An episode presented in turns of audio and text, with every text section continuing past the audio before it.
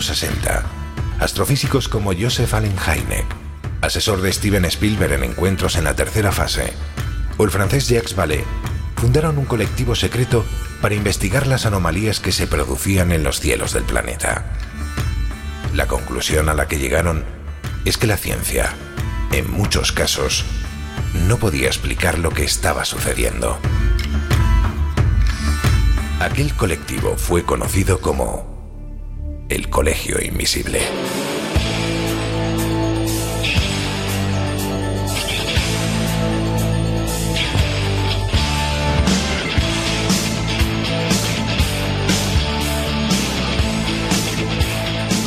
El Colegio Invisible, con Lorenzo Fernández Bueno y Laura Falcó en Onda Cero.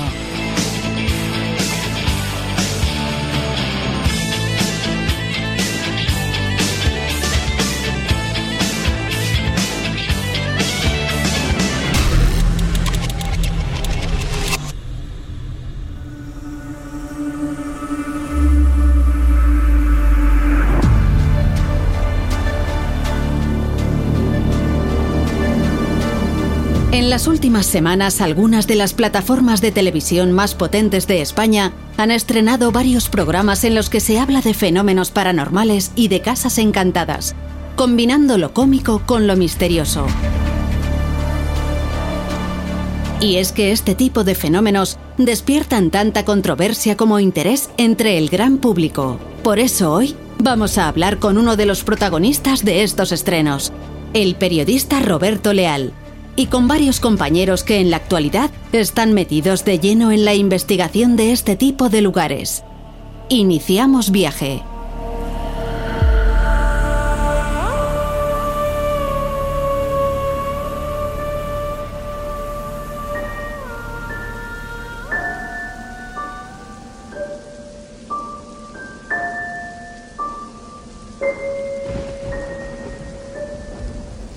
Hola, ¿qué tal? ¿Cómo estáis? Bueno, pues la verdad es que llevamos unas semanas siendo conscientes de que las televisiones más destacadas de nuestro país han empezado a mostrar un interés bastante claro por una de las materias más controvertidas, pero a la vez más llamativas, que más gusta a, a, los que nos dedicamos a esto y al público en general, como son las casas encantadas. Y es que chicos, ¿cómo estáis? Buenas noches, lo primero. Hola, buenas noches. Buenas noches. Muy buenas. ¿Por qué será que de repente grandes plataformas digitales y televisiones generales están tocando estos temas desde el punto de vista de la ficción, pero también desde el punto de vista de un programa de investigación puro y duro? ¿Por qué será? Bueno, porque funciona, ¿no? Digo yo. O sea, si no, si no les funcionase, evidentemente no lo harían. Así de sencillo, la verdad, sí. Bueno, yo creo que llevar a la pantalla lo que ya sucede a nivel audio, ¿no? Con los podcasts, mm. los programas de radio, no es más que una prolongación del interés eh, del público por estas materias. Y específicamente las casas encantadas porque seguramente son algo muy llamativo, algo icónico, algo que apela a nuestra eh, mente más reptiliana porque nos retrotrae al miedo, nos retrotrae al pasado y en definitiva nos pone en contacto con eso que tanto nos asusta y a la vez nos fascina, que es la muerte. Es importante, eh, Josep, te iba a decir Jesús, Josep, es importante que brevemente, muy brevemente, eso de la mente reptiliana, porque hay quien puede interpretarlo de otra forma, ¿eh? que estamos en un programa de misterio. Hablamos de ciencia y es que la mente reptiliana es una parte de nuestro cerebro la más antigua, la más atávica, aquella que viene precisamente de cuando a nivel evolutivo vinimos precisamente de los océanos y nos plantamos en la Tierra. Bueno, pues oye Laura, ¿has visto lo que ha lanzado Movistar de, de Berto Romero y Andreu Buenafuente? Sí, lo he visto y además me encanta jugar a buscar, a buscar quién es quién. O sea, que se, se, interpreta claramente, ¿no? Que hay gente de nuestro sector que aparecen representados Absolutamente. Ahí, Cualquiera que conozca más o menos a los personajes y a las personas que estamos en este sector, vamos, los identifica claramente.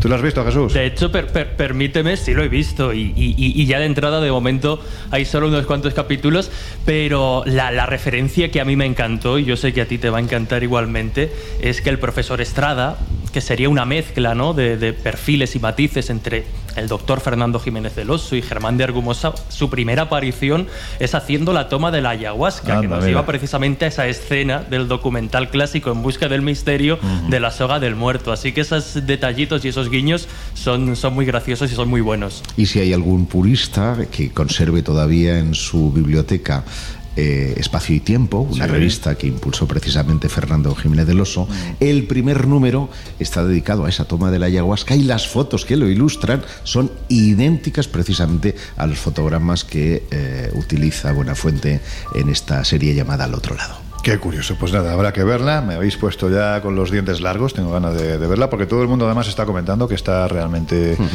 bien trabajada, bien cuidada, además con respeto ¿no? también a este, a este mundo nuestro. Sí, fíjate que es curioso porque conjuga humor, ¿no? Claro. Que, esto a la gente siempre, a la gente, eh, mejor dicho, a la gente de nuestro sector le da como cierto cierto miedo, ¿no? Porque parece que se van a burlar, pero se trata con absoluto respeto y a veces pues hasta más fiel que a la propia realidad. Mm. Es muy divertida y vale la pena verla. Bueno, pues habrá que llamar. Pero fíjate, sí. fíjate, Lorenzo, porque hablaba Josep del humor y es una mezcla efectivamente de comedia y terror y ya decía Stephen King que al final estos sentimientos humanos están separados por una línea muy básica, que muy lo más difícil es generar risa y generar terror. Y es algo que después vamos a comentar con un autor que está muy de moda y que también está combinando estos elementos a la perfección. Bueno, pues lo dicho, que tendremos que invitar a Andreu Buenafuente, a Berto Romero, si os apetece veniros por el Colegio Invisible, estáis invitadísimos para que nos contéis cómo ha sido el proceso de creación de una serie muy particular, sinceramente. Nos ha llamado poderosamente la atención el hecho de que se haya focalizado tan profundamente en un sector como es el nuestro, pero además desde el punto de vista muy interno, ¿no? Es algo que llama poderosamente la atención, como digo. Pero a esta propuesta, el otro lado, de Berto y de, Andreu, hay que decir que hace ya unas semanas el grupo A3 Media lanzó a su plataforma digital A3 Player el trabajo pues, de uno de los presentadores, sin duda alguna, más queridos de la televisión actual, al que además, hay que decir, que le ha salido una dura competidora. Laura, estamos hablando de su madre. Bueno, ¿qué presentadores? Pues mira, hoy tenemos con nosotros a Roberto Leal. Él es licenciado en periodismo por la Universidad de Sevilla y se dio a conocer en informativos de Telecinco en el año 2001 como redactor y coordinador de las delegaciones de Andalucía. Pero desde entonces ha pasado pues, por varios programas y cadenas de televisión y hablamos de programas como por ejemplo España Directo, Operación Triunfo en Televisión Española, Espejo Público en Antena 3 o en la actualidad pues Pasapalabra y el programa El Desafío de A3 Media. Bueno, pues antes de darle la bienvenida a nuestro primer invitado, como veis es un invitado de súper lujo, escuchad lo que contaba de esta nueva serie que se llama Casa Fantasmas. Casa Fantasma. Casa es Fantasma. Que, es, que es uno de los gags que... Con el acento. Sí, eso. Casa Fantasma. Sí. Pues a mí me sale más o menos. Ah, no, es que tú eres andaluz. Por eso, pues venga, Casa Fantasma. En el programa de Pablo Motos, El Hormiguero, porque sinceramente no tiene desperdicio.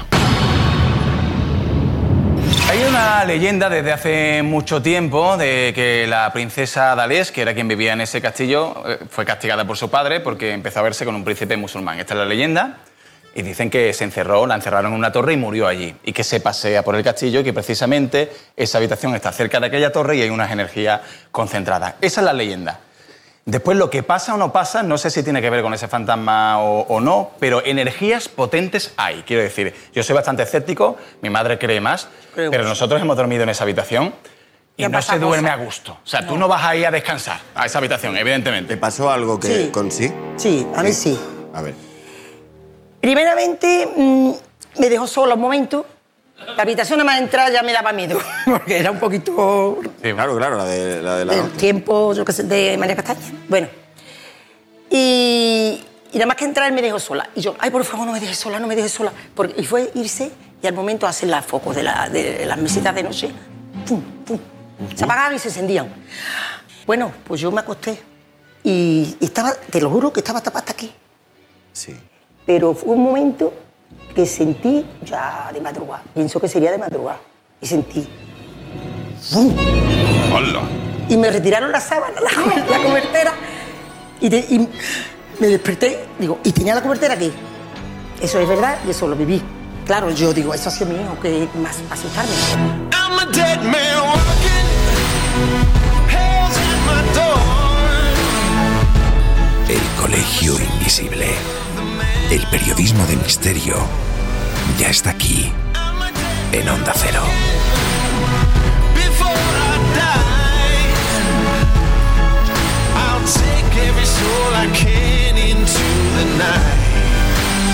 And kill till I die.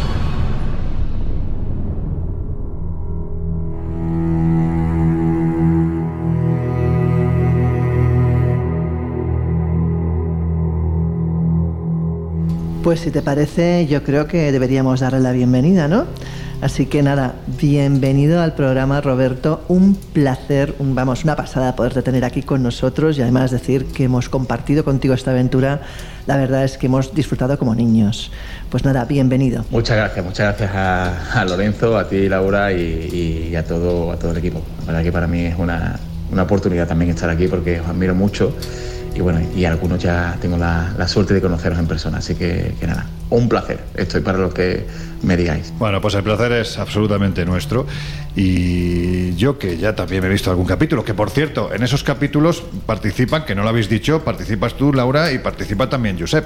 De hecho, Josep hace un papel ahí un poco curioso, una mezcla entre policía, profesor, maestro, que da información con sus carpetas. Te pega mucho la estética, ¿eh? que lo sepas, amigo. Bueno, no, no, no salió de mí, ¿eh? lo, lo, lo vio Roberto, precisamente. bueno, pues a mí lo que me gustaría preguntarle a Roberto es si realmente durante el rodaje, porque es lo que bueno, hemos oído en el programa de Pablo Motos, ¿realmente os pasaron estas cosas así un poco extrañas mientras estuvisteis rodando? De verdad, de verdad que nos pasaron estas cosas durante el rodaje y, y muchas más que, que, al final no, no cabían en los capítulos.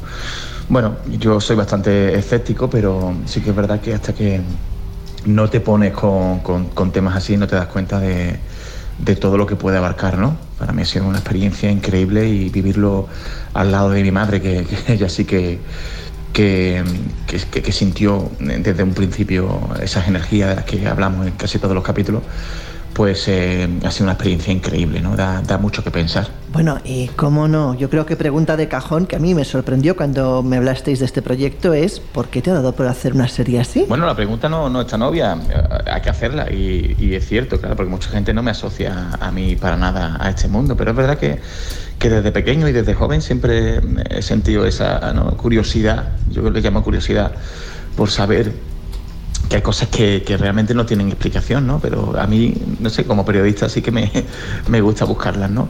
Y creo que este formato mm, cubre esa parte de curiosidad y de, de intentar llegar ¿no? a encontrar respuestas que, a priori no las hay, pero también tiene una parte de, entretenimiento y de acercamiento ¿no? Eh, del mundo del misterio a gente que, que, por lo que sea, a lo mejor nunca, nunca se ha asomado, ¿no? Por eso también el tono del programa es un tono más amable, quizás muy diferenciado de otros programas que, que, tengan que ver con el misterio. Pero realmente el fondo y todo lo que pasa ahí está pasando. O sea, no nos inventamos nada. A ver, Josep Laura, que vosotros vuelvo a repetir, habéis participado de esta experiencia. Es cierto, ¿no? Que muchas veces en el Colegio Invisible tenemos la tendencia, puesto que el equipo es así, a cuando hay que dramatizar se dramatiza y cuando hay que reírse pues nos reímos y nos reímos posiblemente más que nadie. Pero ¿cómo es entrar en un formato en el que se combinan estos elementos, quizás inclinándose más la balanza hacia la parte cómica. ¿Cómo ha sido? No, ha sido curioso, la verdad, porque cuando te metes en un formato de este estilo, tú te imaginas pues lo, lo típico que hacemos ¿no? en investigación paranormal. Y, y, la verdad es que tienes siempre ese miedo cuando con el humor de que no sea eh, una burla, y no lo es, la verdad. La verdad es que está bien llevado esa mezcla. No sé qué opinará Josep. Eh, dinos tú cómo lo vistes, pero yo creo que la mezcla está bien. En mi caso, no hice nada que no hiciera, por ejemplo, en el Colegio Invisible. Quiero decir, siempre me ha gustado conjugar precisamente la desdramatización del miedo, porque al fin y al cabo muchas veces nos reímos de las cosas porque nos producen miedo y es una especie de respuesta sardónica a uh, el ítem que tienes delante. Pero hay que decir que, tanto Roberto como su madre eh, es que suena muy gracioso. Han tomado esto han tomado esto en la justa medida. Quiero decirte los gags humorísticos eh, no son ni sobre las personas ni sobre los fenómenos. Son situaciones que ellos eh, viven pues dentro de su ingenuidad del, del tema, entre comillas, porque Roberto eh, tiene su, su, puntito ya, ¿eh? sí. su nivel de interés. Pero ciertamente a mí no me ha complicado en absoluto la, la historia el añadir eh, humor a, a, a ese formato.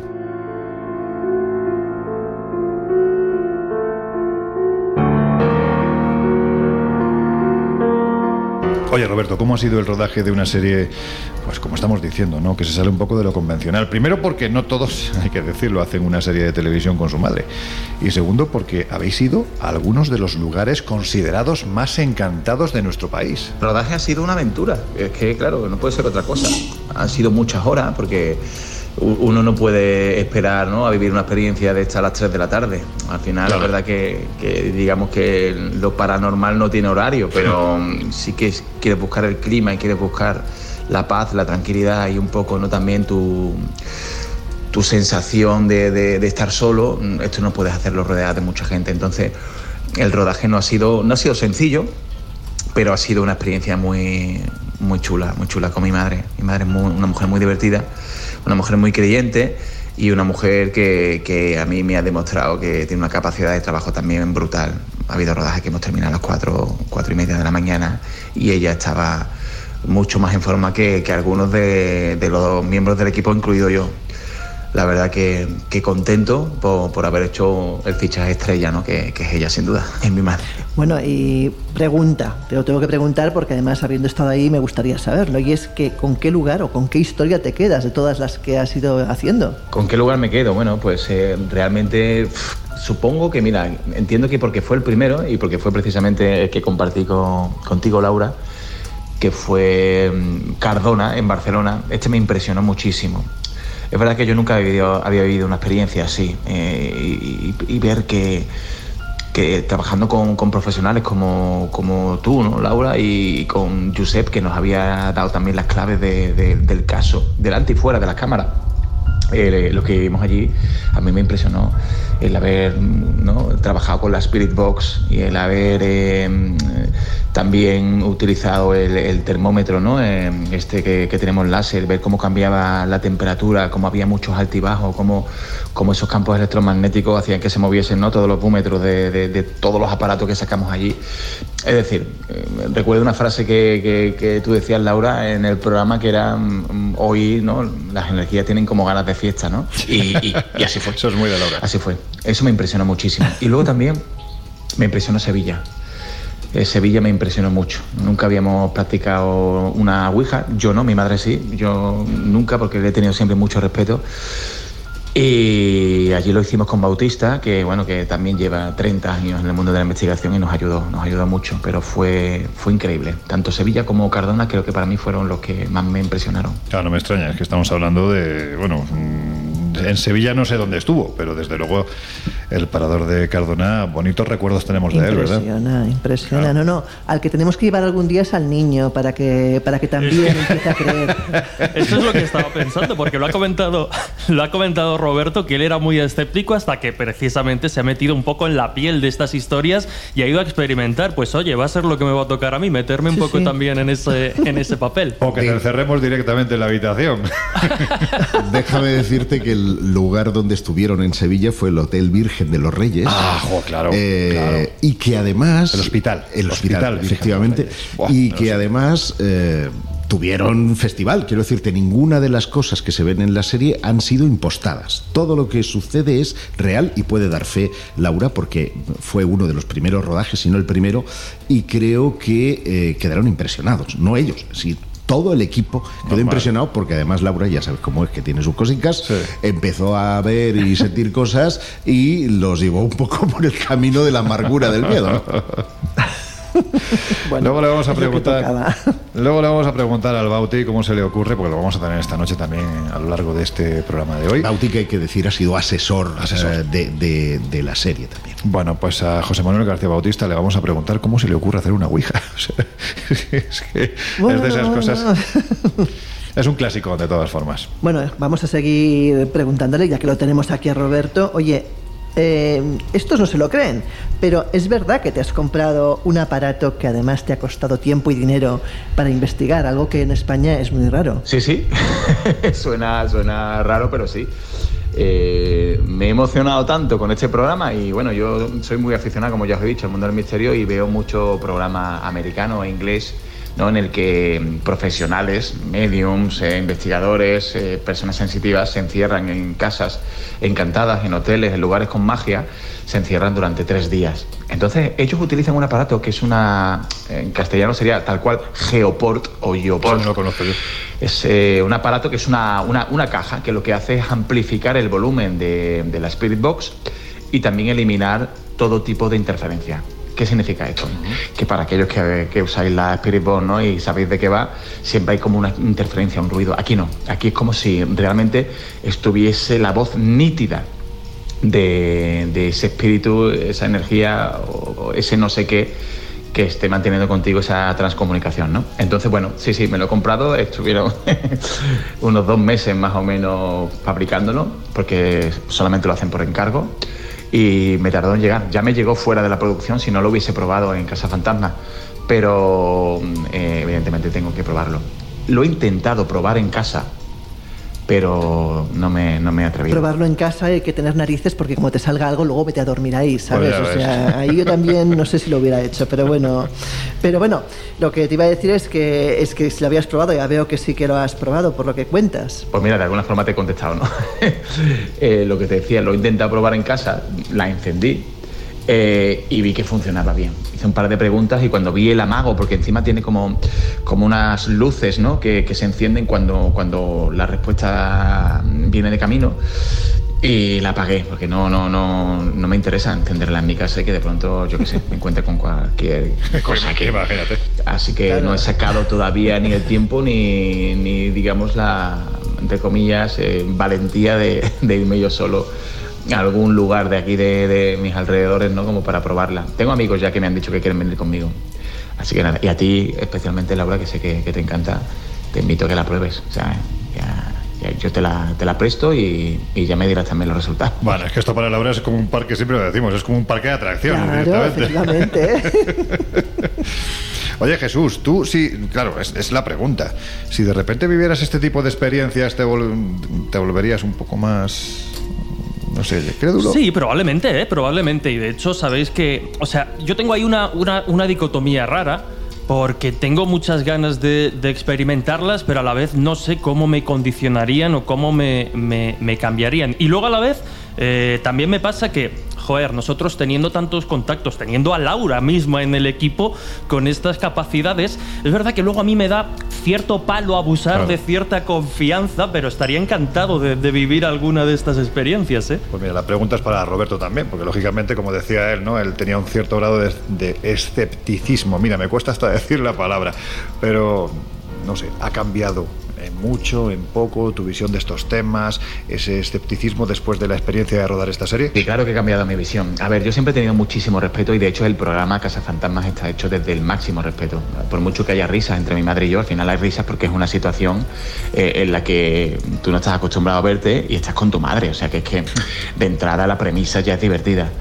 Pero en ningún momento nosotros eh, hemos ido a reírnos de nada. Y yo creo que por eso el programa funciona, porque eh, hay un máximo respeto por, lo desconocido, ¿no? Y en mi caso, como ya os he dicho, que soy bastante escéptico, eh, no es que ahora de pronto me haya convertido en una persona que, que crea fehacientemente todo lo que me está pasando y que diga esto viene- proviene del más allá, pero sí que algo hay. Yo antes decía, bueno, tal, pero algo hay, o sea, eso está clarísimo. Y ese algo eh, yo no sé ponerle nombre, pero lo he vivido y lo he visto. Entonces, eh, ahora mm, puedo decir que me lo creo.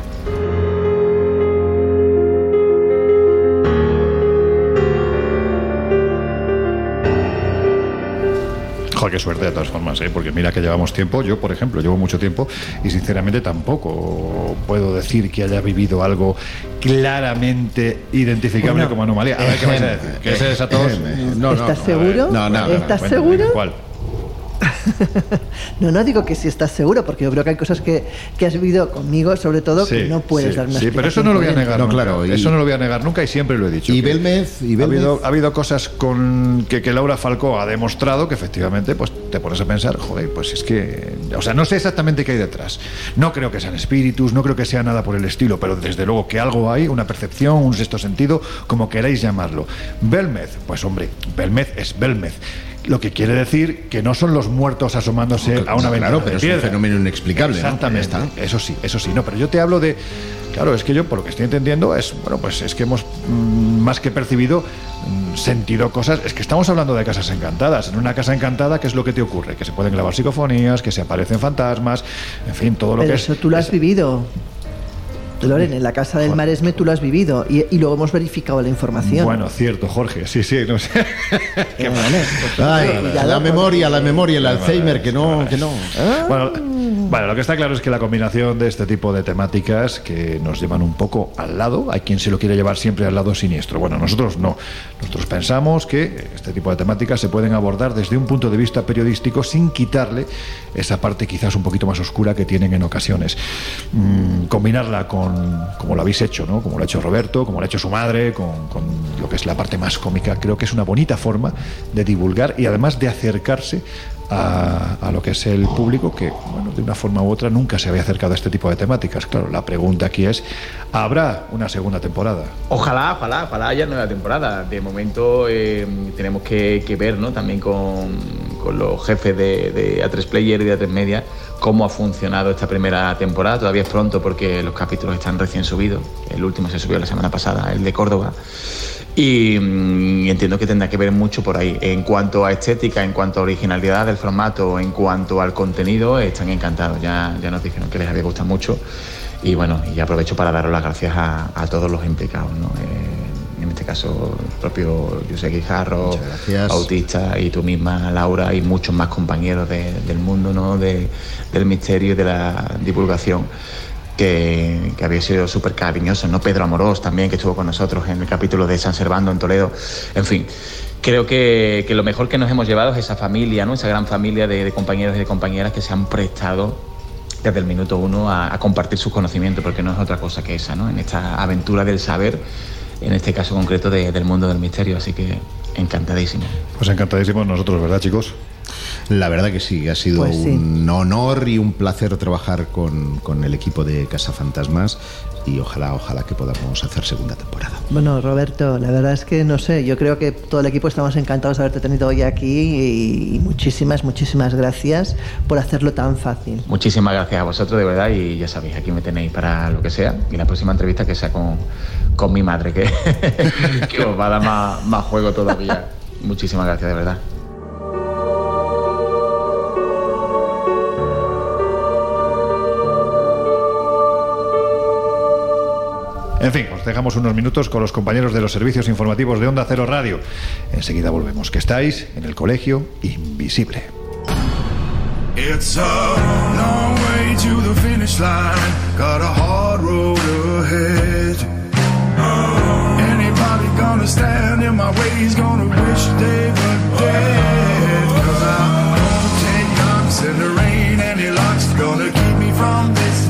En unos minutos volvemos a abrir las puertas del Colegio Invisible en Onda Cero.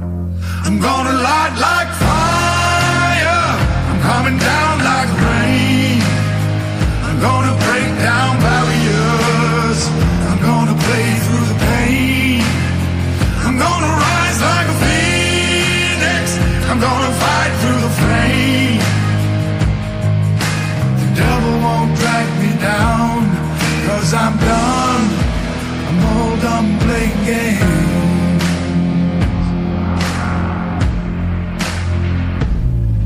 I don't know when the job will be done and the way isn't clear. Gotta stand against what I know's wrong, gotta face all my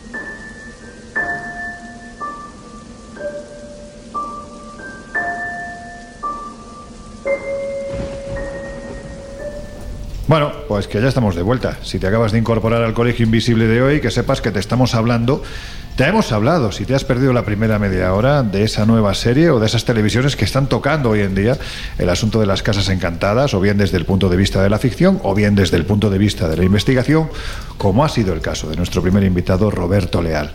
La serie Casa Fantasmas, mejor dicho, Casa Fantasma. Ahí la está.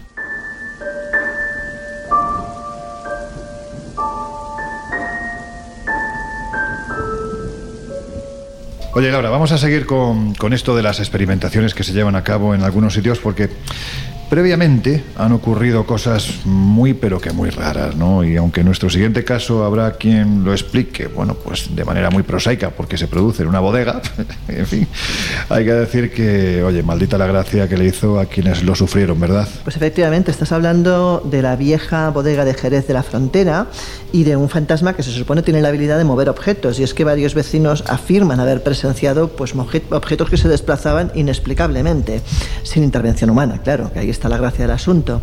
Durante varias noches el equipo decidió vigilar y bueno, y tener monitorizado todo el local para ver lo que ocurría, ¿no? Y tardó una semana empezarse en empezar a manifestarse todo lo que hoy ocurre, pero en ese momento lo que ocurrió fue que una pequeña lámpara que había sido colocada en una mesa se deslizó hacia el borde y posteriormente cayó al suelo sin intervención humana. A medida que fueron pasando las horas, pues cada vez hubo más actividad y lo que se dieron cuenta es una, que es una presencia que no habla, no se comunica como otras lo hacen a través de psicofonías o de la Spirit Box. En este caso es un fantasma mudo, por llamarlo de alguna manera. Dos, que no sigue una rutina, que a veces sí que siguen rutinas, en este caso no lo hace, y sus movimientos o su patrón de funcionamiento es aleatorio completamente. Y bueno, y luego lo que cuentan es, eh, después de investigar, que eso es muy importante en investigación paranormal, toda la historia del lugar y de la casa, pues sí que dicen que pues, ha, habido, ha habido varios sucesos trágicos, sobre todo lo importante es la muerte de un niño en circunstancias extrañas, porque este niño es al que se le, en principio, achacan o se piensa que puede ser él el que produce varios de los fenómenos paranormales que ocurren en el lugar. ¿no? Por ejemplo, Ana María, que es propietaria de la casa, decía lo siguiente, estaba en uno de los pasillos una noche cuando vi una luz brillante en una de las ventanas. Me acerqué sigilosamente y para mi sorpresa vi como un jarrón se deslizaba por la mesa sin que nadie lo tocara. Quedé completamente estupefacta y supe que en ese momento había algo paranormal. O Javier, su esposo, que confiesa lo siguiente. En varias ocasiones he sido testigo de cómo los objetos se mueven sin explicación alguna. Recuerdo claramente una noche en la que vi una silla moverse a través de la habitación antes de caer al suelo. O su hija Ana, que dice lo siguiente también. He sido testigo de cosas extrañas. Una vez, mientras colocaba una grabadora de audio en la habitación, escuché un suave susurro que decía, ayúdame. Aunque no puedo afirmar que proviniera del fantasma en cuestión, me dejó una sensación de escalofríos. Me extraña. Interesante, ¿no? Sí, sí, muy interesante para escucharlo, pero no para vivirlo, sinceramente. Bueno, ahora volveremos a Sevilla porque el autor de la crónica que acaba de comentar Laura nos va a contar alguna cosa más de sucesos que se están produciendo, ojo, en la actualidad. Es de hecho uno de los referentes de la investigación de estos asuntos.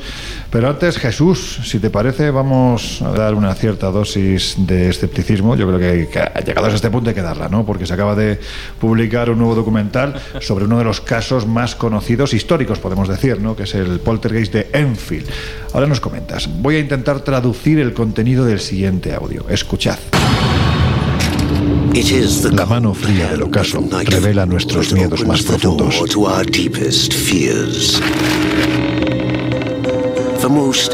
Para muchos es solo un temor insidioso persistente en un rincón de nuestra mente. Pero para una familia londinense de 1977, el terror fue solo el principio. I'm starting the Enfield poltergeist case.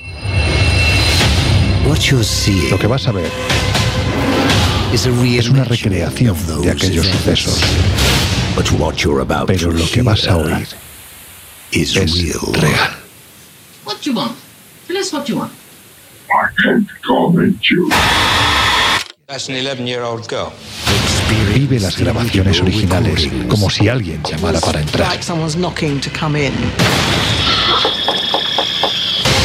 En esta escalofriante docuserie People witnessed Janet levitating. I know what I experienced and I know that it was real.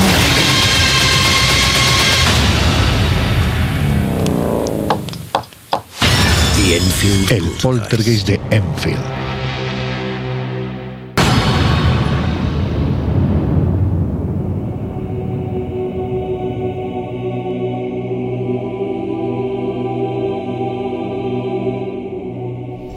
A ver, Jesús, cuéntanos. Pues a ver, lo adelantabas tú, ¿no? El poltergeist de Enfield. Probablemente, y así está recogido, el poltergeist con más documentación.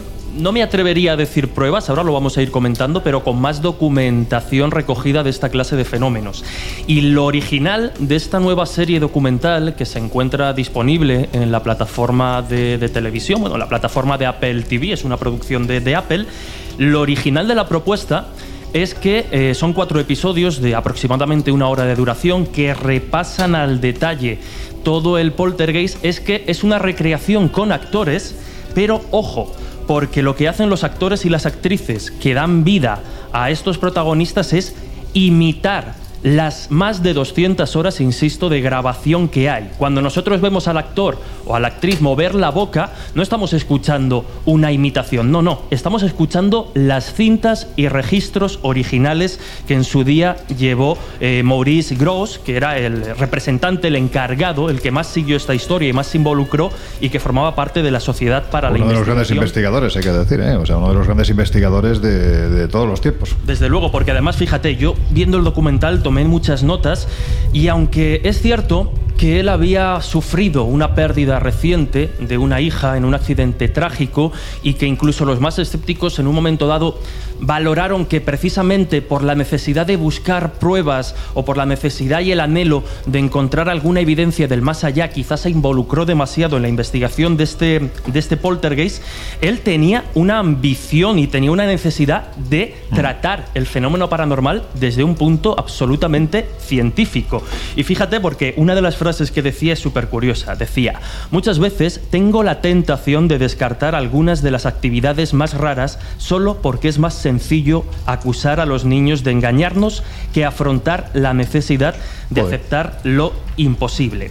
Pero bueno, muy rápidamente, el poltergeist de Enfield, eh, en la localidad, en la ciudad de Londres, perdón, en Inglaterra, tenemos que ubicarlo temporalmente entre finales del año 1977, concretamente agosto, es cuando empiezan a manifestarse los primeros fenómenos, y mediados de 1978. La familia protagonista es la familia Hodgson, formada por la madre Peggy Hodgson, de 47 años, y sus tres hijos, dos niñas, Margaret, de 13 años, Janet, de 11 años, que es la principal protagonista, y Billy, de tan solo 8 años. Había otro hijo que era Johnny, pero era un hijo conflictivo, y esto ya nos da algunas pistas, al que, bueno, pues servicios sociales lo había llevado a un centro de, de corrección.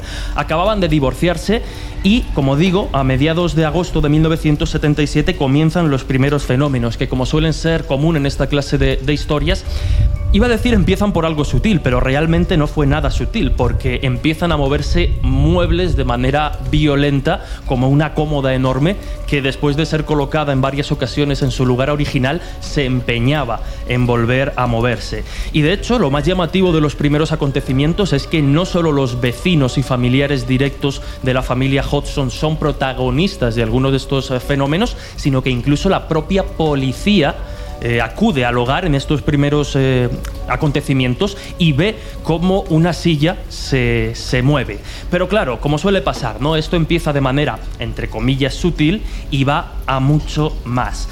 No tarda mucho en llegar este investigador al que ya citábamos, a Maurice Gross, eh, también la prensa, como por ejemplo el fotógrafo del Daily Mirror, Graham Morris, que es el encargado de hacer las clásicas fotos de la niña, vamos a decir levitando, Sí, aunque hay, discusiones. Pero lo curioso de este documental, como digo, es que a- asistimos a las grabaciones originales. Y mm, por poner el punto sobre las síes en algunos fenómenos, eh, en la primera parte, en los primeros meses, la investigación recayó durante todo el fenómeno, durante todo el caso, recarro- recayó principalmente en Maurice Gross, pero eh, pronto entraron eh, voces más escépticas, también parte de la Sociedad para la Investigación Psíquica, como mm, pudo ser quizá un personaje mucho más crítico que es Anita Gregory. Ella era psicóloga y eh, empieza a ver que quizá los fenómenos, si no todos, algunos, pueden tener parte de eh, fraude y estar provocado directamente por eh, las niñas, eh, como decíamos, por Janet y por Margaret. De hecho, así lo reconocieron ellas mismas a la prensa, después de que incluso un popular ventrílocuo del momento, Ray Allen, fuera a hablar y a entrevistar a las niñas en privado, porque hay que decir que eh, después de los fenómenos físicos de movimiento de objetos, parece que se manifiesta el, eh, el causante, el ente causante de todos estos fenómenos, que era un señor mayor que había muerto solo en la casa y decían que Janet era capaz de hablar con la voz, vamos, no No, lo decían, lo podemos escuchar. lo- Terrible esa voz. O sea, es una niña muy pequeñita y es como algo parecido. o sea, es- Sí, de hecho la voz era tan forzada y tan bestia que aparte de que la pudiera o no recrear, decían que era muy complicado que la mantuviese durante tanto tiempo Claro. sin dañarse las cuerdas vocales, sin dañarse la voz, ¿no? Que es uno de los argumentos, vamos a decir, a favor. Pero como digo, después de la visita de este ventrílocuo, eh, las niñas acaban confesando que muchos de esos fenómenos eh, los han causado ellas. Luego se desmienten y la investigación continúa. Sí que es cierto, eh, y lo más curioso, sin hacer demasiado spoiler por quien quiera, por quien quiera ver el, el documental, que a día de hoy hablan con Janet, hablan con Margaret, y ellas siguen defendiendo que lo que sucedió allí es absolutamente eh, real, aunque no son capaces de, explicarlo. Pero por llegar a la conclusión, y por eso decíamos que probablemente sea uno de los casos más importantes, es que aunque el mismo Maurice Gross lo reconocía, no había una evidencia clara y definitiva, una prueba real como tal que analizar de estos fenómenos, lo que allí sucedió fue bastante inquietante.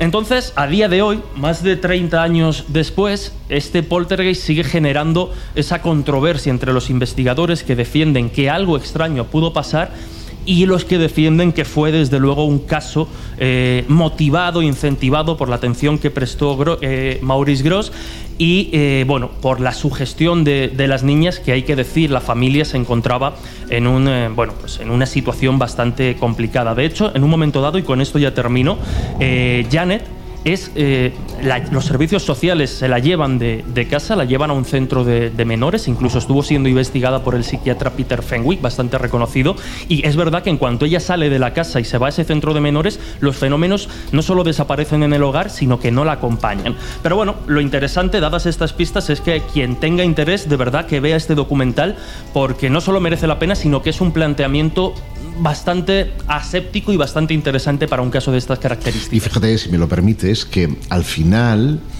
eh, este es un caso puramente parapsicológico, puesto que en, el en la misma medida en la que la chica Janet es desplazada, los fenómenos cesan en ese lugar. Es decir, la teoría de la impregnación, la Hay teoría de los espíritus, eh, haría que eso estuviera ahí de forma remanente y, y permanente. Sin embargo, quien es el catalizador de los fenómenos se va y adiós muy buenas. Pasa como en Belmez y María, eh, salvando las diferencias. Hoy te ha dado por verme. También Bueno, hay que entender palabra. que muchas veces lo que ocurre es que hay una persona que actúa como antena. No quiere decir que el fenómeno no exista, sino que alguien puede potenciar el fenómeno.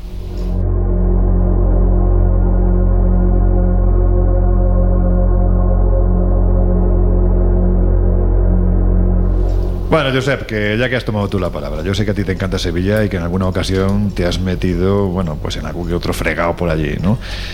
introdúcenos suavemente en el siguiente asunto. Suave, antes de dar la, la bienvenida a nuestro siguiente invitado, porque el tema es también para tomárselo en serio, ¿verdad? Pues en efecto, en una localidad cercana a la capital hispalense se erige un viejo chalet abandonado que es escenario de fenómenos paranormales en la actualidad.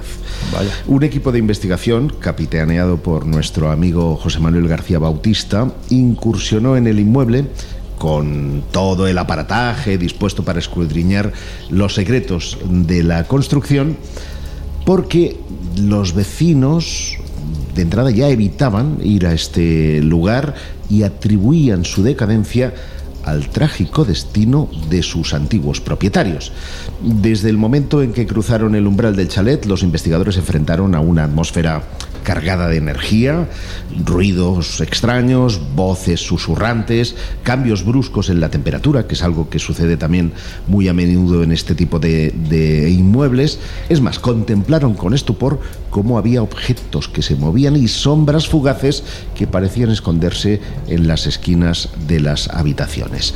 Es más, durante una vigilancia nocturna, una de las cámaras grabó una figura etérea que parecía flotar en el aire y otro miembro del equipo afirmó haber sido tocado por una mano invisible mientras revisaba las grabaciones. Con los datos recopilados, el equipo se adentró en la historia del chalet y descubrió que en el pasado había sido escenario de tragedias y eventos oscuros. Según registros, una pareja había vivido allí en la década de los 50 y en circunstancias misteriosas habían desaparecido sin dejar rastro. Desde entonces se han reportado numerosos incidentes inexplicables en el lugar. Así las cosas, el equipo decidió regresar allí y realizar una sesión de espiritismo. Pero casi mejor que nos lo cuente, que nos lo cuente el uno propio de los protagonista. protagonistas.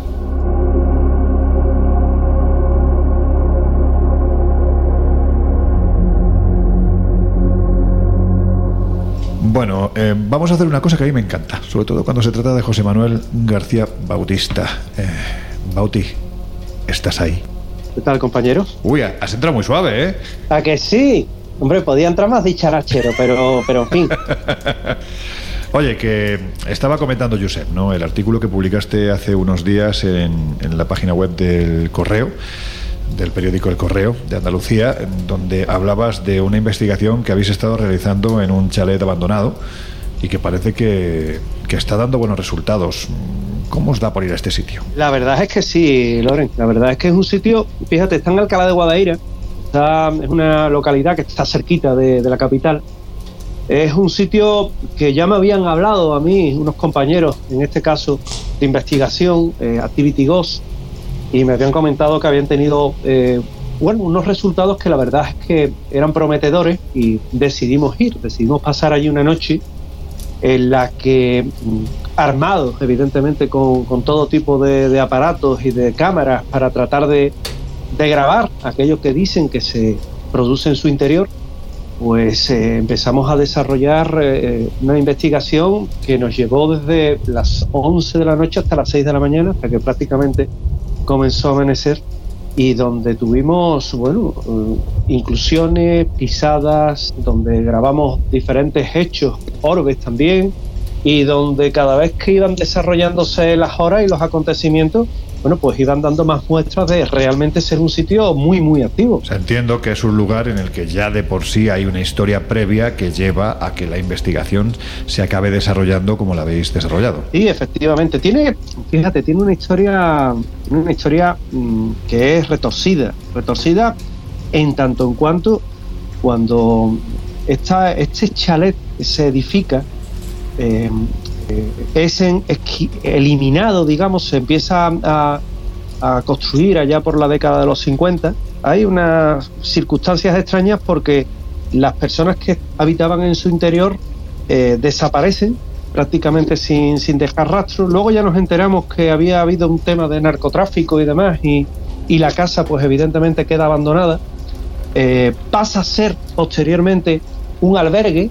Hay una zona en la casa además que es eh, inquieta y subes a la, a la segunda planta y lo que te vas a encontrar son nueve cajones. Nueve cajones que son como nueve armarios.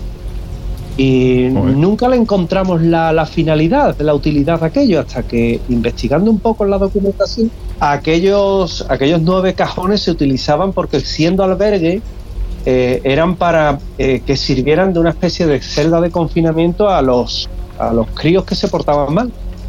Y te puedo garantizar que allí, allí me alcabe una persona de pie. Eh, es un sitio complicado, ¿no? Allí, fíjate, en, en este mismo pasillo eh, se ha tenido la oportunidad de grabar, aparte de psicofonías y demás, eh, con, con la famosa cámara Kinet eh, puesta allí, en, bueno, en la oscuridad que te da evidentemente un pasillo a las y tantas, pues hemos tenido la ocasión de grabar como si hubiera algo que se arrastrara por allí. Y eso está captado. Y hemos tenido la oportunidad también de, de grabar psicofonías o de, seguramente os ha pasado, entrar en un determinado lugar y sentir ese ambiente opresivo, sentir esa tensión que tú dices, mm, esto se corta con un cuchillo, porque realmente son sitios que están muy cargados. Pues todo eso tan solo en aquella planta. Luego si uno sigue caminando por lo que es el chalet, el chalet tiene varias, tiene varias salas, tiene una piscina, eh, dentro de la piscina, lo que es en, en la zona de la depuradora, hay una, una parte muy curiosa porque también tiene nueve nichos y tampoco es algo muy normal. Qué cosa más curiosa. Sí, sí. Oye, una, una cosa, Bauti, te quería preguntar porque eh, yo, antes de presentarte, terminé introduciendo el caso diciendo que vosotros cuando regresáis a ese chalet no, no discrimináis utilizar el espiritismo para intentar recabar qué pasó allí. Y la pregunta es, ¿qué pasó en esa sesión? No, no lo discriminamos porque es una herramienta que puede ser tan útil como otra cualquiera. Como no discriminamos utilizar cualquier herramienta tecnológica que nos pueda ayudar. Tú muchas veces lo dices, Josep, que no hay equipo específico para investigaciones paranormales, sino adaptados.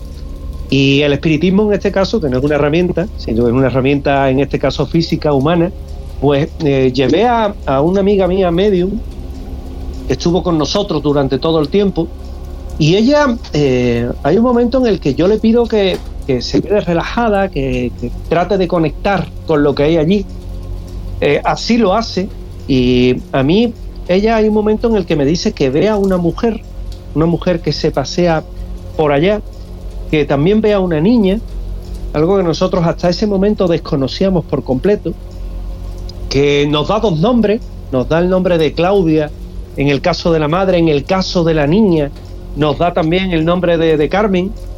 Eh, ya te digo, todo esto para nosotros era desconocido y nos dice incluso que la madre lloraba porque eh, aquella niña se había ahogado allí.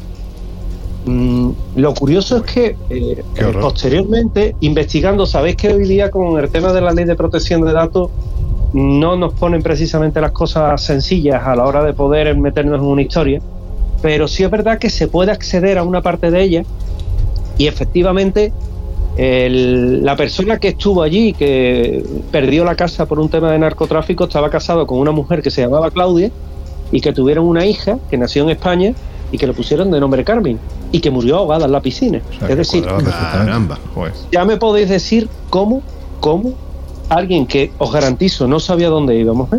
porque yo cuando hago una experiencia con un medium o hago un- temas de espiritismo, eh, procuro que sea lo más aséptico posible, que la otra persona no sepa a dónde voy.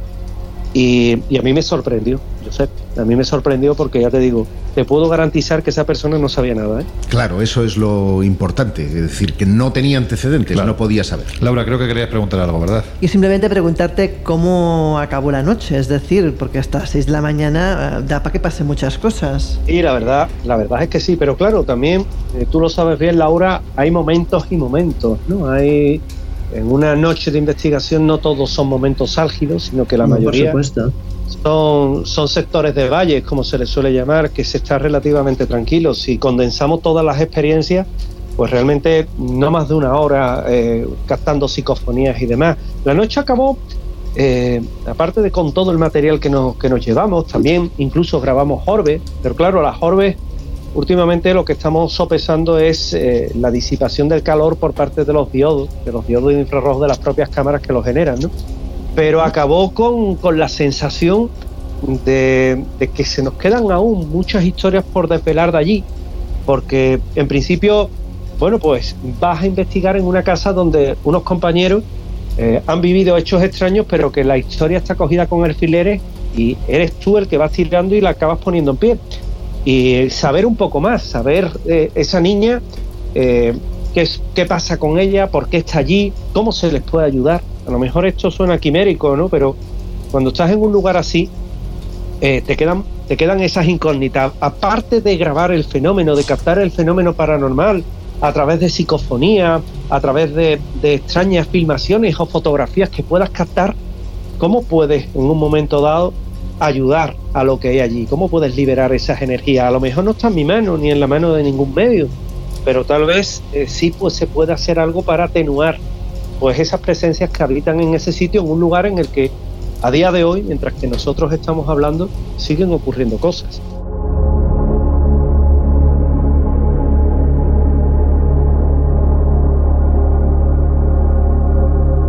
Con lo cual se sobreentiende que la investigación a día de hoy continúa. Sigue abierta, por supuesto. Yo siempre digo que una investigación, Loren, nunca se deja. Sobre todo porque, salvo que tiren el sitio, que no me extrañaría, eh, viene, a, viene a pasar en, en muchas, muchos momentos que, estando en un determinado lugar, van sucediendo diferentes hechos y va cada vez a más. Y- o cada vez vamos implementando técnicas nuevas que nos pueden ayudar un poquito más a determinar qué ocurre allí. A lo mejor puede ser repetitivo, pero una investigación no es solo una visita de una noche. Eso sería turismo del misterio. Una, una investigación es mantener durante mucho tiempo un mismo sitio, yendo una y otra vez. Y al final, bueno, pues a lo mejor estás un poquito más cerca de la verdad.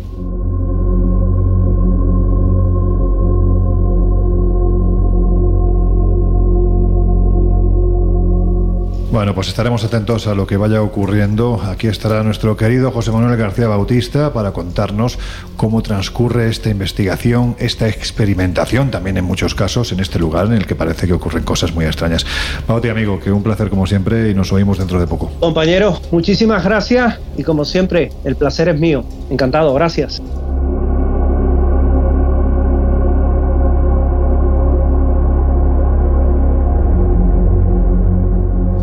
Y ahora, después de lo que acabamos de escuchar, yo creo que lo mejor es que os dejemos unos minutos con una de nuestras músicas esenciales y enseguida volvemos. El Colegio Invisible. Los jueves de una y media a tres de la madrugada en Onda Cero. I was born in a thunderstorm. I grew up overnight. I played alone, I played on my own. I survived. Yeah. Wanted everything I never had. Like the love that comes with light. I wore envy and I hated that. But I survived. Had a one way ticket to a place where all the demons go. Where the wind don't change and nothing the ground can ever grow. Hope just lies in your toe to cry in your pillow. But I survived. I'm still breathing. I'm still breathing. I'm still breathing.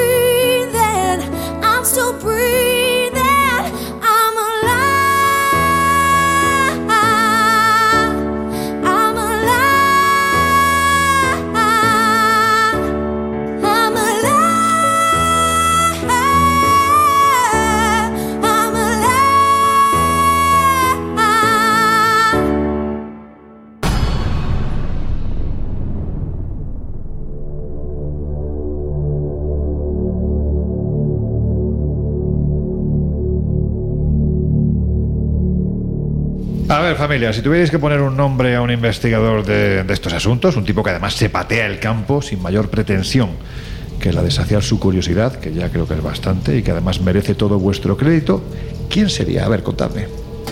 Fede. Sí, posiblemente. Fede. Pues fijaos, fijaos lo que me contaba Fede hace apenas unas semanas. Nos encontramos de pronto con esa visión, ¿no? Una figura en el arco de la puerta, totalmente negra, negro opaco, muy alta, más de dos metros calculamos, y con una peculiaridad, formas poligonales, formas cuadradas. La figura estaba os- observándonos. Era como cuando alguien te acecha desde una esquina, estaba, se le veía me- simplemente medio cuerpo asomado y con las peculiaridades esas que comentaba. Estuvo, calculo que no llegaría el minuto, nosotros nos quedamos paralizados viendo, intentando asimilar aquello, y la figura entonces se retira. Momento en el que se retira, la dirección que se retira, el otro grupo puede observarlo. O sea, dos grupos ven lo mismo sin conexión ninguna. Por lo tanto, descartamos la alucinación colectiva o la sugestión colectiva, porque el otro grupo no tenía idea de lo que estábamos nosotros viendo.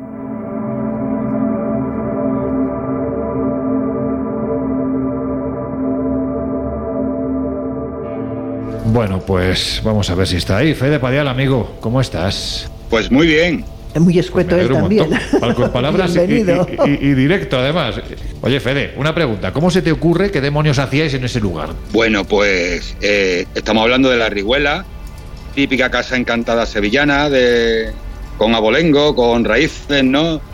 2015 fue la experiencia, un año en el que se hacía muchísima visita a casas encantadas en Sevilla, estaba muy de moda, ¿no? Bueno, yo creo que en toda España, ¿no? Y bueno, pues estábamos haciendo lo que solemos hacer cuando vamos a estos sitios, eh, esa búsqueda de evidencias, ¿no? Aunque le llamemos investigación, realmente no estamos investigando nada, simplemente estamos recopilando, in- intentando captar esas evidencias de esa creencia en el más allá, ¿no? Y que se puede manifestar y la podemos registrar, ¿no?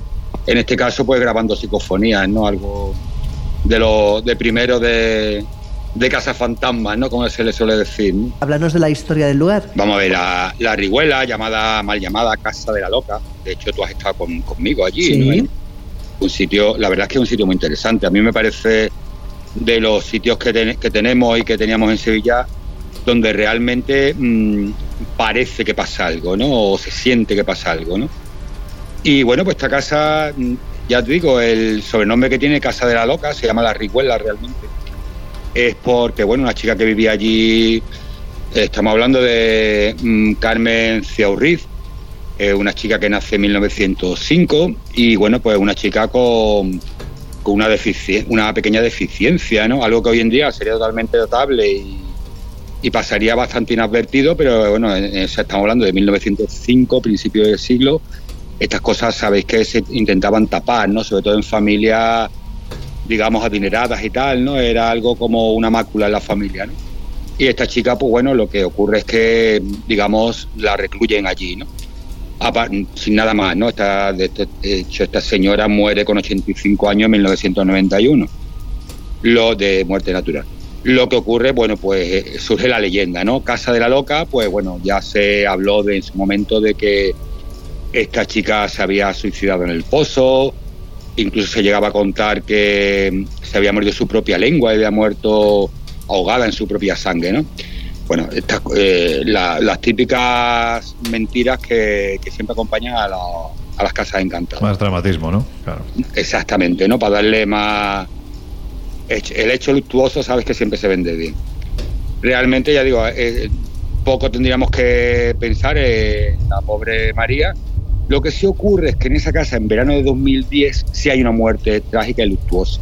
Que sí lo podemos confirmar, está registrado, hay su, investigación policial con detenidos incluso y acusados y, bueno, de hecho, uno todavía creo que está en prisión y es la muerte de Antonio Garrido, conocido como el Chato, un toxicómano, y este señor sí muere allí a martillazos, a martillazos, ¿eh?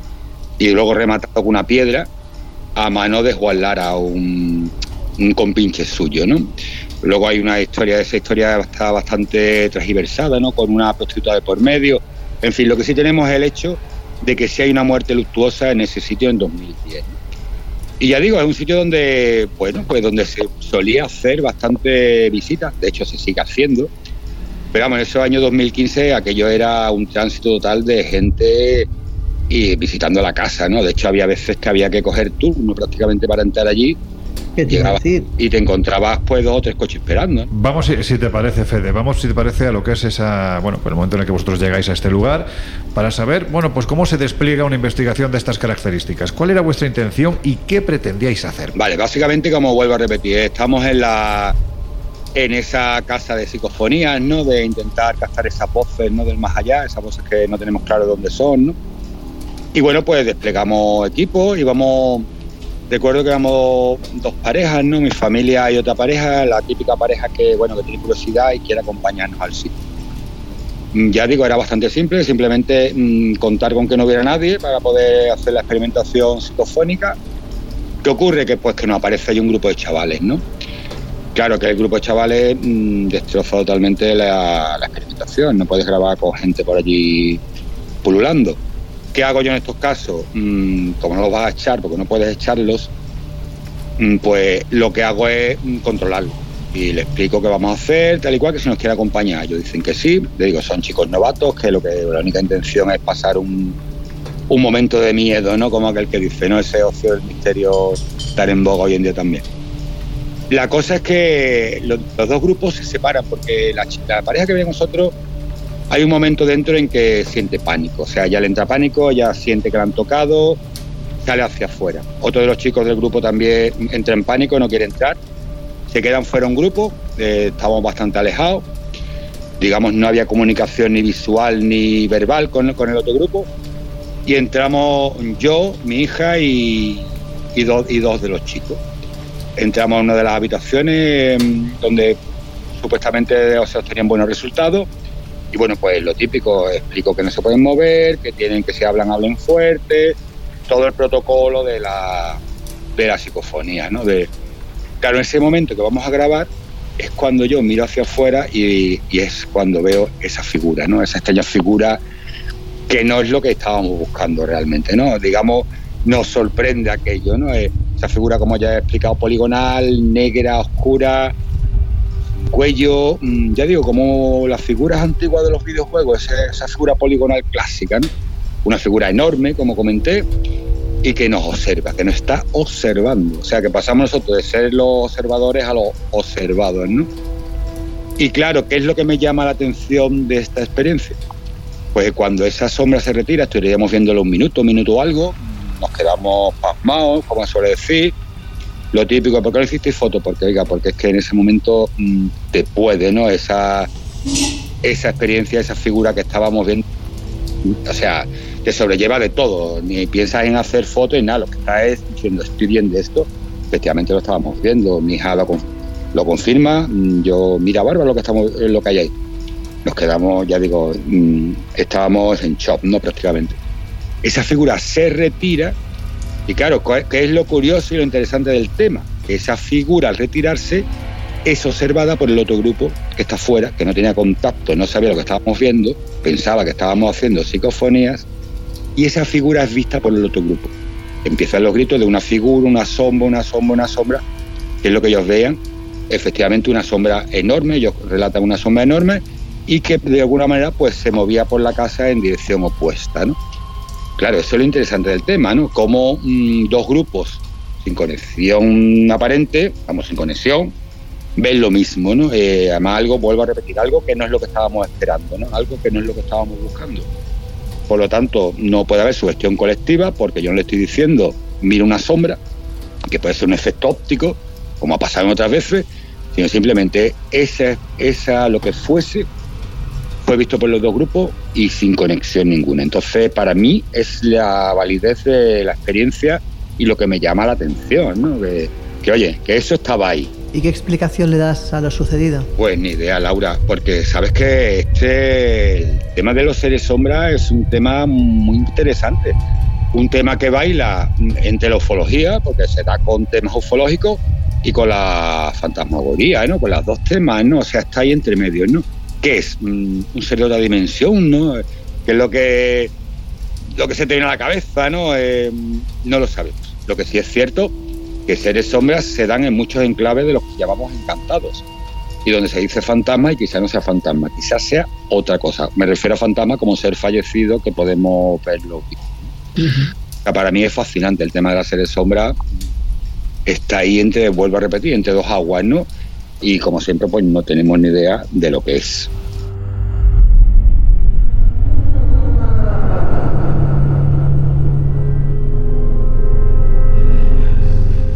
Pues queríamos tener un testimonio de primera mano que además eh, nos lo contara una persona muy acostumbrada a la investigación de este tipo de fenómenos desde el punto de vista histórico, pero también desde el punto de vista paranormal, porque a veces es lo que ocurre. Cuando buscas, pues puedes tener la suerte, o quién sabe si la desgracia, de acabar encontrando. Fede Padial, que ha sido un placer tenerte de nuevo en el Colegio Invisible y ya sabes, esta es tu casa, así que esperamos tenerte de nuevo muy pronto. Cuando queráis, amigos.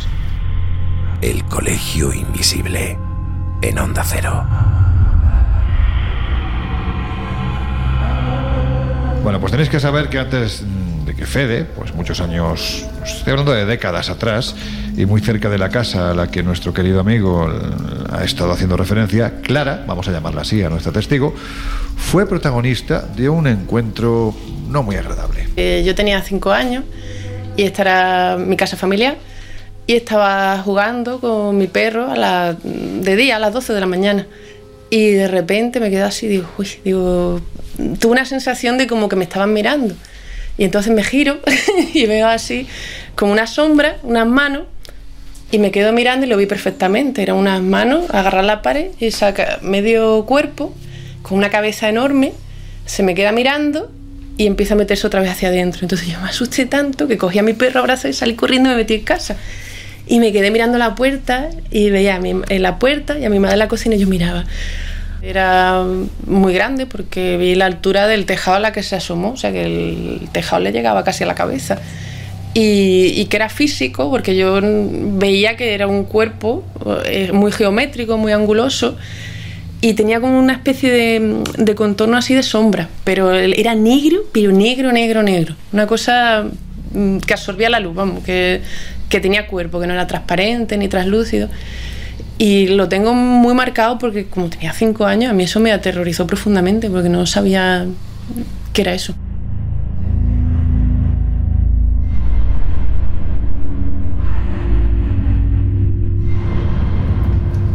Y ahora no me digáis que no se parece sospechosamente a lo que Fede nos ha contado. Un ser muy alto que emite una oscuridad terrible y además con formas como si fueran cuadrículas poligonales. O sea, es que, es que parece que con una distancia de tiempo bastante importante, estas dos personas en un mismo entorno vieron exactamente Es lo que, mismo. fíjate además que los seres sombra hay una cosa que todo el mundo coincide, que te dicen que es que incluso a oscuras son más negros que la propia oscuridad, que es algo muy llamativo, ¿no? Bueno, pues fíjate, Laura, precisamente has utilizado el concepto de gente sombra, que es un fenómeno del que ya hemos hablado en el Colegio Invisible y que seguramente volverá. Fíjate lo que le ocurrió a nuestra testigo, a Clara. En este caso pasaron bastantes años después, ella ya había sido madre. En esa misma casa tuvo un encuentro realmente siniestro que además nos contaba, pues es que hay que decirlo, es, la mujer se reía del propio nervio que tenía cuando recordaba esta experiencia, ya veréis. Yo esto lo cuento, esto es una cosa que me pasó cuando estaba, había tenido a mi hijo. Yo esto no puedo afirmar que sea real, puede ser una alucinación perfectamente que tuve. Pero es- es- fue una época en la que dormía muy poco, muy poco, dormía en rango de dos o tres horas. Entonces estaba un poquito, poquito así. Y de repente un día estaba durmiendo y escucho, pues tengo una, una cuna de, tenía una cuna de colecho, que compartíamos la misma cama mi marido, yo y el niño. Y escucho al niño llorar y me despierto y mira así, así de lado y de repente veo una cosa negra, pero una cosa negra muy densa que está encima del niño y de repente cojo al niño, me lo meto en la cama y me quedo mirándolo y hace así, se desplaza, se pone a los pies de, mi cama y empieza como mm, a hacer como, como la tele cuando antiguamente se quedaba sin señal, que te da una vibración. Y de repente esa cosa empieza a hacer como que se transforma, así con unos cambios así de luces. Me, me quedo mirándolo y de repente se separa en varias, esa luz se para se separa en varias pequeñitas que empiezan a girar y empiezan a hacer movimientos así y que se me van acercando y se, y se me acercan hasta esta distancia de la cara. Y yo, claro, estaba tan aterrorizada que me tapé con la manta, con mi hijo abrazado. Y yo miraba, sacaba la cabeza y lo seguía viendo. Y, me, di- me dio tanto miedo que estaba yo ab- abrazada a mi hijo tapada y decía que tengo que hacer algo porque esto me está acosando. y como cuando uno es madre siempre piensa primero en tu hijo, me dio como una fuerza, quité la colcha y le pegué un puñetazo y pasé la mano a través de eso, no toqué nada.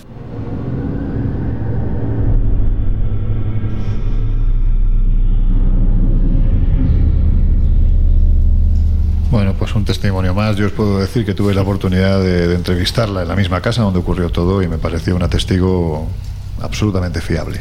Sí, pero fíjate además que mm, me, me ha llamado la atención lo de la inmaterialidad, ¿no? Sí, sí, es decir, claro. que intenta darle un, un puñetazo y aquello atraviesa. Mm, Es algo que se ve, sin embargo, no tocas. Y eso es, eh, bueno, puede ser un indicio de que está en un estado alterado de conciencia o de que realmente nos enfrentamos a algo absolutamente pavoroso y desconocido. Ay, ¿Cuántas veces nos gustaría saber qué hay detrás de la verdad que cuentan los testigos?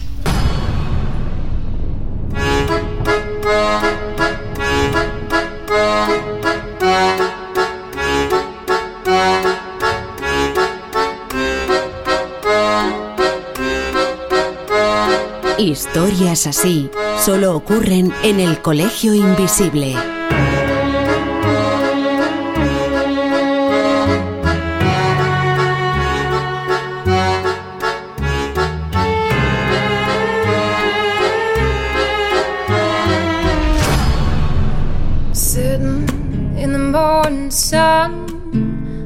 I'll be sitting till the evening comes, watching the ships roll in, and I watch 'em roll away again. Bueno, venga, que afrontamos ya los minutos finales del Colegio Invisible y llegan las conclusiones. Y la pregunta que os voy a hacer es que es como muy amplia, así que intentar ser breves. Que parece que ocurren cositas inexplicables, ¿no? Pues yo si quieres soy terriblemente breve.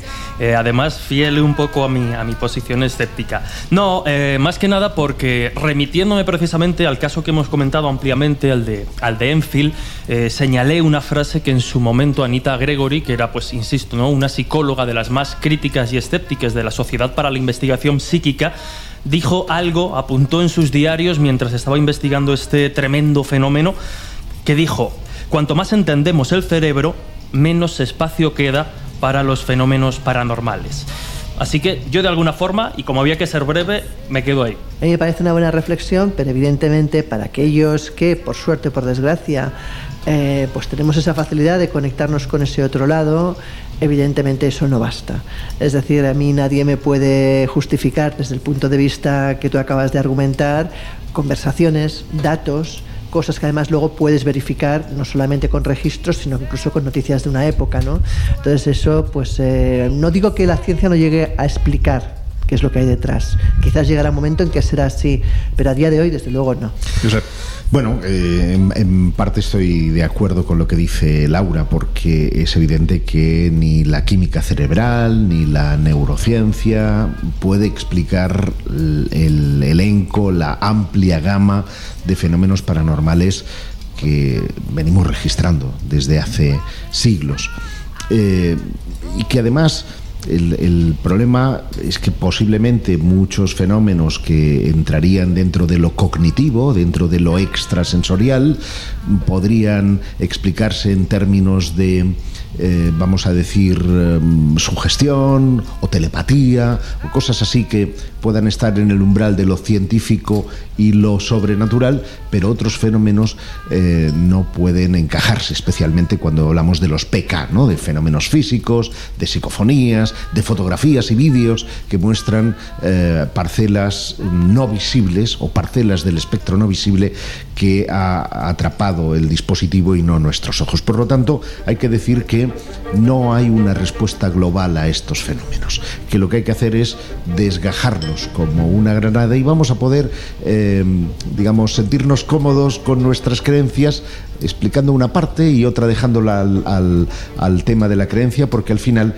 todo se limita a eso a estar felices y contentos con nosotros mismos y que nos den la razón a nuestras ideas.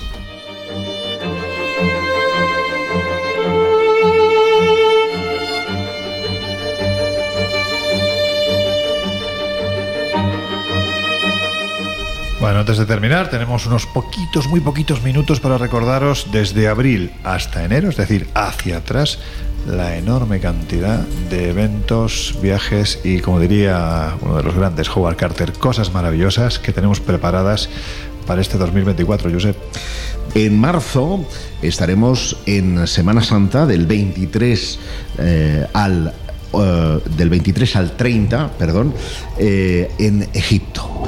Un Egipto muy, muy, muy particular, porque hemos conjugado varios viajes y cosas nuevas, entre otras. Vamos a estar ya en el nuevo Museo Egipcio, que es espectacular. Visitaremos las pirámides de Meidún, que no hemos hecho previamente. Pasaremos una noche en el desierto, iremos a Dashur, estaremos en Saqqara. Alejandría. Alejandría, por supuesto, donde además visitaremos sus catatu- catatumbas, Catacumbas. catacumbas, Catacumbas. que son espectaculares porque están llenas de grabados y nos cuentan una historia fascinante de por qué Alejandro Magno fundó allí la ciudad de Alejandría. Eso entre otras cosas, peor que además también en el mes de marzo tendremos en, eh, en el Coloso, en Madrid, esa sala en la que albergamos el congreso, el décimo congreso de eh, Misterio, una jornada dedicada al fenómeno OVNI. de actualidad. 2024 es una fecha clave dentro de ese fenómeno y tendremos una jornada intensa con testigos, con investigadores y con evidencias que mostraremos al público. Pues creo recordar que era el día 9 de... abril. eh, no, no, de marzo. Ah, de marzo, Estamos hablando sí, vale, vale. de marzo. Y el día 9 de febrero hasta el 11 de febrero tendremos un escape room en Ávila. Ya hay varias personas apuntadas, quedan poquitas plazas, de manera que daos prisa si queréis experimentar el misterio en Es- primera persona. Es un escape room, además, con visitas a lugares muy chulos de, de Ávila, también vinculados lógicamente a la historia heterodoxa y al misterio. Pero en fin, que todos estos datos ya sabéis, los podéis encontrar en espaciomisterio.com y en viajesprisma.com.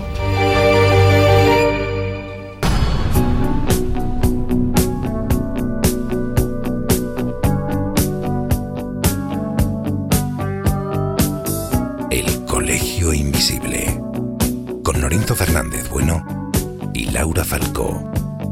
En Onda Cero.